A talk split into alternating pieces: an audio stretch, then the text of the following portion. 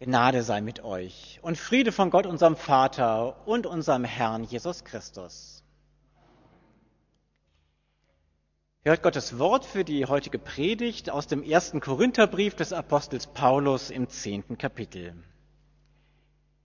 Der gesegnete Kelch, den wir segnen, ist der nicht die Gemeinschaft des Blutes Christi? Das Brot, das wir brechen, ist das nicht die Gemeinschaft des Leibes Christi? Denn ein Brot ist's, so sind wir viele ein Leib, weil wir alle an einem Brot teilhaben. Herr Gott, lieber Vater im Himmel, schenke du uns deinen Heiligen Geist, dass wir dein Wort hören und Glauben fassen durch Jesus Christus, unseren Herrn. Amen. Liebe Gemeinde, ach, bleiben Sie doch wenigstens noch bis zum Essen. So ermuntern wir Gäste, die gerade im Aufbruch sind. Warum gerade diese Aufforderung, also bis zum Essen zu bleiben? Warum nicht, ach, bleiben Sie doch wenigstens noch eine halbe Stunde oder ach, bleiben Sie doch wenigstens noch bis nach den Nachrichten. Es liegt wohl darin, dass das Essen in besonderer Weise gemeinschaftsstiftend ist. Und diese Gemeinschaft, die möchte man mit den Gästen gerne noch erleben. Sie nicht wieder auf ihren Weg lassen, ehe man gemeinsam mit ihnen gegessen hat. Und so ist auch ein Staatsbankett für einen ausländischen Politiker ein Zeichen besonderer Wertschätzung. Es ist mit der Hoffnung verbunden, dass das Essen die bestehende Gemeinschaft noch vertieft. Und längst nicht jeder Staatsgast hat die Ehre, dass für ihn ein solches Bankett veranstaltet wird. Es ist und es bleibt etwas Besonderes.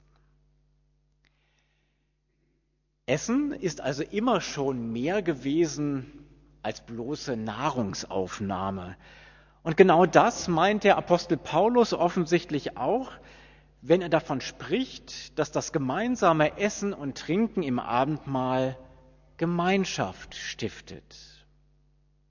Doch wenn Paulus in unserem Predigtwort von Gemeinschaft redet, dann geht es ihm nicht einfach nur um eine heitere Atmosphäre, die entsteht, wenn man bei einer Mahlzeit beieinander sitzt und sich irgendwie auch menschlich näher kommt. Das meint er nicht oder jedenfalls nicht nur, sondern worum es Paulus geht, ist dies. In der Feier des heiligen Abendmahls geschieht etwas mit denen, die da beieinander sind und gemeinsam das Mahl Jesu feiern und empfangen. Also, es geschieht etwas mit uns. Wir essen und trinken den wahren Leib und das wahre Blut unseres Herrn Jesus Christus und damit begegnen wir tatsächlich direkt und unmittelbar dem Sohn Gottes. Und dieses Geschehen, das verbindet uns weit mehr als ein gewöhnliches Essen und Trinken. Wir essen und trinken die Abendmahlsgaben und werden so eingebunden in den Leib Jesu Christi, an dem wir ja im Essen und im Trinken Anteil haben. Wir sind also nicht nur Menschen, die womöglich dasselbe religiöse Interesse haben und die sich dadurch irgendwie nahe sind oder vielleicht auch weniger nahe sind, sondern wir sind Menschen, die im heiligen Abendmahl immer wieder neu Teil eines Ganzen werden. Und zwar, indem wir Gemeinschaft mit Jesus Christus haben und dadurch auch untereinander.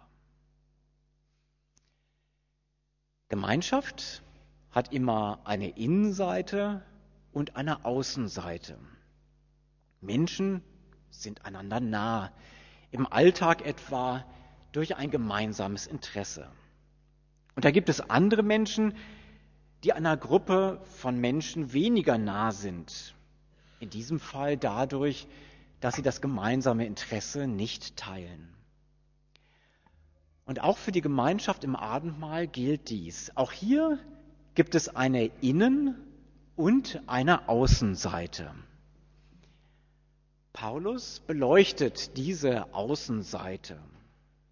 Dabei geht es ihm nicht einfach um verschiedene Interessen, die dazu führen, dass sich ganz unterschiedliche Gruppen bilden, sondern wer in der christlichen Gemeinde in Korinth das heilige Abendmahl feiert, der kann an anderer Stelle eben keine Gemeinschaft mehr haben. Der kann nicht einfach mitessen und mittrinken, wo die anderen den heidnischen Göttern und Geistern opfern und solche Opfermale feiern.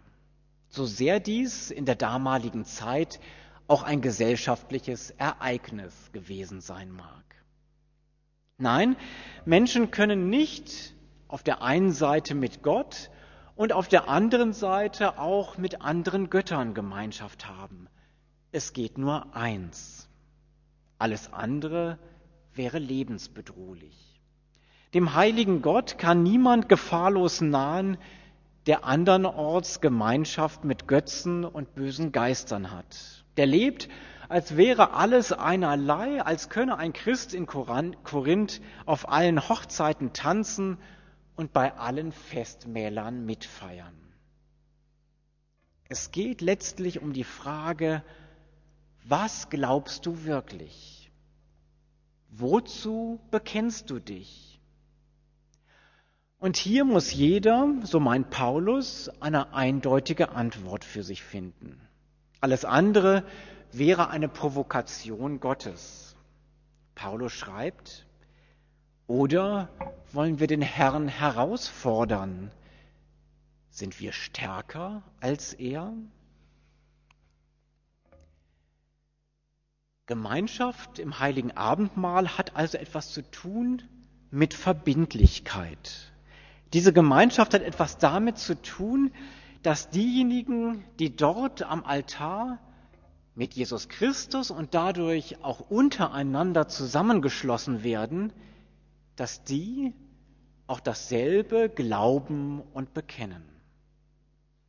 Es ist nicht egal, ob wir glauben, dass Jesus Christus mit seinem Leib und Blut tatsächlich im Abendmahl gegenwärtig ist und von uns empfangen wird, oder ob wir es nicht glauben.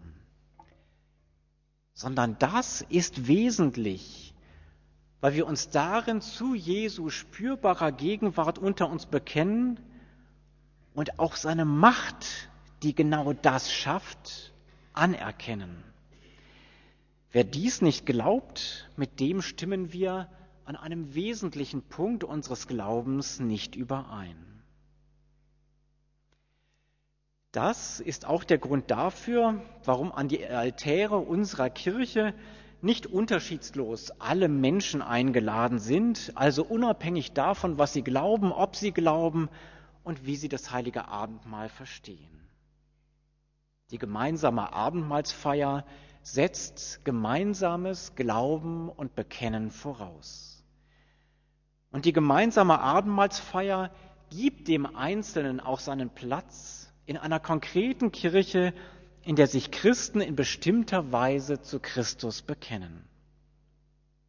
Und bekennen heißt immer auch offen benennen, welche Vorstellungen von Gott, vom Glauben und vom Abendmahl angemessen und welche unangemessen sind. Doch die Gemeinschaft im Abendmahl bleibt nicht nur beschränkt auf die, die hier miteinander beim Abendmahl am Altar knien, sondern die Gemeinschaft des Abendmahls, die reicht viel weiter. Sie verbindet uns mit all denen, die das heilige Abendmahl so feiern, wie Jesus Christus es eingesetzt hat. Die Gemeinschaft reicht also über Wiesbaden hinaus. bis an die hintersten Enden der Erde. Hier im Abendmahl haben wir Anteil an der Kirche in ihrer ganzen Fülle. Hier im Abendmahl werden wir zusammengeschlossen mit afrikanischen und asiatischen Christen, mit Christen auf den entlegensten Südseeinseln, mit Christen in Amerika und in Europa. Und wenn wir im Abendmahl Gemeinschaft am Leib Christi haben, dann sind wir darin eben auch verbunden mit all denen, die jemals am Leib Christi Glieder waren und es ja auch Kraft der Auferstehung bleiben. Mit den Aposteln und Propheten, mit den bedeutsamen und mit den ganz unscheinbaren Christen aller Zeiten. Mit den Vätern und Müttern, die diese Gemeinde hier gegründet haben, in der Zuversicht, dass das Abendmahl hier weiter in der Verbindlichkeit des gemeinsamen Glaubens und Bekennens gefeiert werden kann.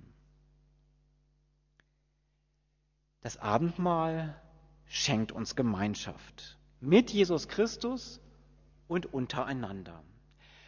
Gemeinschaft, die wir nötig haben. Jeder weiß das wahrscheinlich aus seinem eigenen Leben. Wer lange alleine in den eigenen vier Wänden sitzt, dem fällt die Decke allzu leicht auf den Kopf. Wir Menschen brauchen Gemeinschaft. Da geht es uns Christen nicht anders als allen anderen Menschen. Und so ist der christliche Glaube auch nichts, was ich einfach für mich so ganz privat abhandeln könnte. Sonst fällt mir die Decke auf meinen Kopf beziehungsweise auf meinen Glauben. Ich bin als Christ darauf angewiesen, dass ich Gemeinschaft mit anderen Christen habe. Und dies geschieht im Gottesdienst, in den Gemeindekreisen, bei Besuchen untereinander, aber vor allem eben hier im Gottesdienst und im heiligen Abendmahl. Dort, wo uns eine Gemeinschaft geschenkt wird, die über Sympathie, Verwandtschaft und über gemeinsame Interessen hinausgeht, eben die Gemeinschaft am Leib Christi. Zur Veranschaulichung, wie wichtig diese Gemeinschaft ist, ein kleines Beispiel. Wenn ein Kaminfeuer oder ein Lagerfeuer brennt und das flackende Feuer schließlich in die Glut übergeht, dann lässt sich etwas beobachten. Ziehe ich ein glühendes Scheit aus dem Holzstapel, dann hört es bald auf zu glühen und wird kalt. Die Holzstücke, die allerdings beisammen bleiben, die glühen noch lange Zeit, manchmal sogar noch die ganze Nacht hindurch. So verlischt auch das Feuer unseres Glaubens nicht, wenn wir in Gemeinschaft mit Jesus Christus und untereinander bleiben. Das Feuer unseres Glaubens verlischt nicht, jetzt nicht und auch nicht in der Nacht dann, wenn es duster um uns wird in unserem Leben im Sterben. Es ist schon spät. Der Tag hat sich schon geneigt. Aber bleibt doch wenigstens noch bis zum Abendmahl.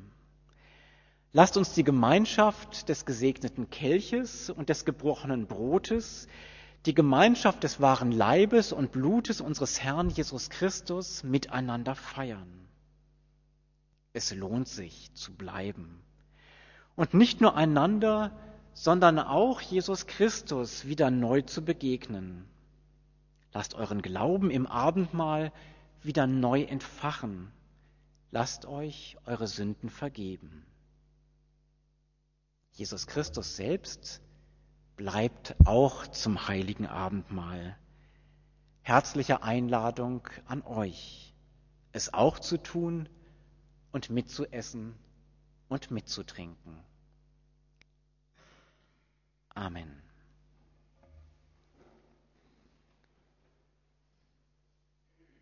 Und der Friede Gottes, der höher ist als alle Vernunft, bewahre eure Herzen und Sinne in Christus Jesus.